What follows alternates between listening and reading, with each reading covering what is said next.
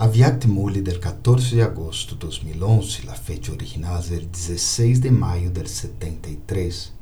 ¿Cuál es el último esfuerzo que les queda por, por hacer a ustedes las almas elevadas? Los devotos conocen el resultado del ciclo anterior de ustedes, almas elevadas. Mientras que ustedes han olvidado la etapa final de su esfuerzo actual. Han escuchado el conocimiento del Gita del Dios del Gita. O sea, Él nos habló. Y entonces, ¿cuál es la etapa final que se describe? Contestaron. Ser un conquistador del apego, una conquistadora del apego y una encarnación del recuerdo.